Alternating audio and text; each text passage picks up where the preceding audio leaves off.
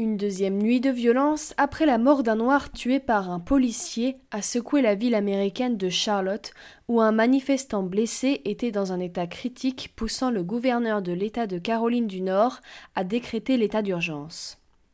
Le gouverneur Pat McCrory a en outre annoncé sur Twitter avoir pris l'initiative de déployer la garde nationale et la police autoroutière pour aider la police locale à Charlotte. Nous ne pouvons pas tolérer la violence, nous ne pouvons pas tolérer la destruction des propriétés et nous ne tolérerons pas les attaques contre nos policiers qui se produisent en ce moment, a déclaré le gouverneur sur CNN. Pour la deuxième nuit consécutive, les centaines de manifestants indignés par la mort d'un noir tué par la police s'en sont pris à la police.